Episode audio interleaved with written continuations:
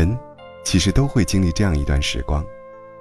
每天做的事情很多，但成果很少；生活失去的很多，但得到的很少。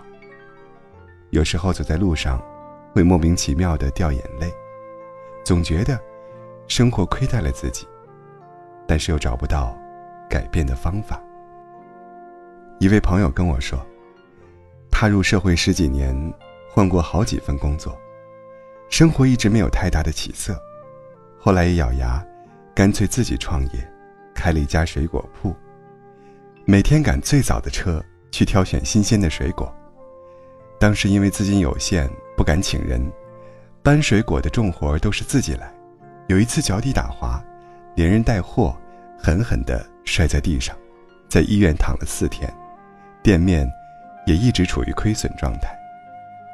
他中途想过放弃，但不甘心，因为他想凭借自己的努力，让家人过上更好的生活。那能怎么办呢？无非是选择最笨的办法，坚持，挺住。你觉得难走的路，照样有人在走；你觉得过不去的坎儿，照样有人迈了过去。或许。当你把一件事情做到极致的时候，生活就会出现转机。后来，水果铺的生意逐渐好转，朋友亲戚都夸他能干。没有人知道，他曾经历过无数个失眠难熬的夜晚，也没人知道，他曾在医院疼到夜夜辗转难眠。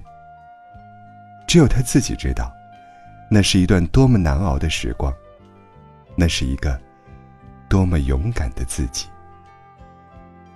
我们最终会变成什么样的人，很大程度上取决于在那些焦虑的时光里，是选择迎风奔跑，还是转身逃跑。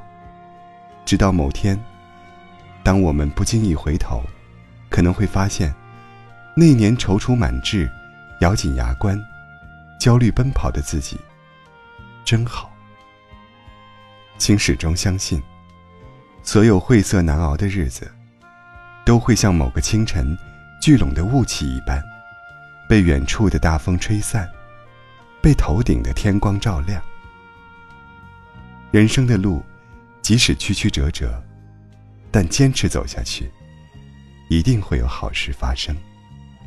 所以，当你熬过生活最难的时刻，你可以非常坦然的。